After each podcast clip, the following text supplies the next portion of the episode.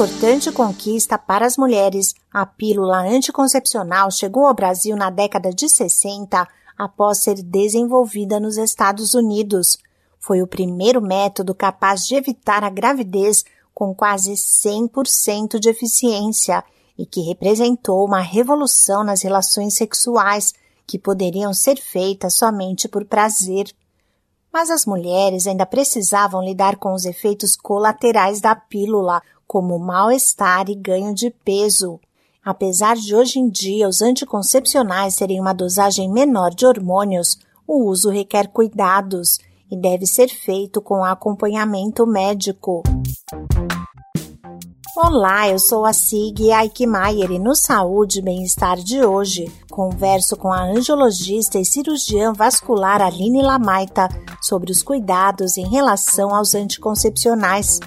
Mulheres que apresentam risco de trombose, por exemplo, não devem ingerir contraceptivos combinados que unem derivados do estrógeno a outro hormônio. Tem um tipo de DIU, que é dispositivo intrauterino, mas ele tem hormônio, mas ele, por exemplo, é só a base de progesterona. É uma monoterapia. No caso desse dispositivo, não aumenta a incidência de trombose, mas não por, pela via de administração, mas pelo tipo de hormônio que ele contém. Assim como algumas pílulas anticoncepcionais que são via oral, mas que não aumentam a incidência de trombose, porque elas são só a base de progesterona, não tem estrógeno. É porque não é todo mundo que se adapta a este hormônio. Então, precisa fazer uma avaliação com a ginecologista para ver se essa pílula é adequada para as necessidades ginecológicas dela. Além de prevenir a gravidez, a pílula anticoncepcional é usada para tratar sangramentos irregulares, cólicas menstruais, endometriose, síndrome dos ovários policísticos, entre outras doenças que acometem parte das mulheres.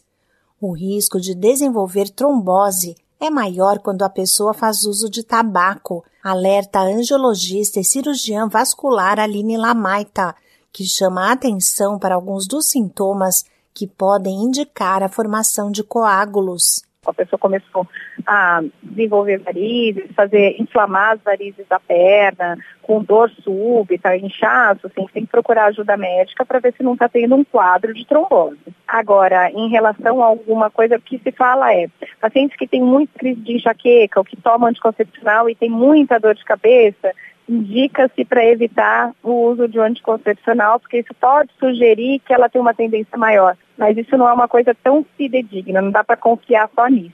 O mais importante é o histórico mesmo. O ideal é sempre conversar com o médico para que ele possa recomendar o método contraceptivo mais adequado e seguro. Esse podcast é uma produção da Rádio 2.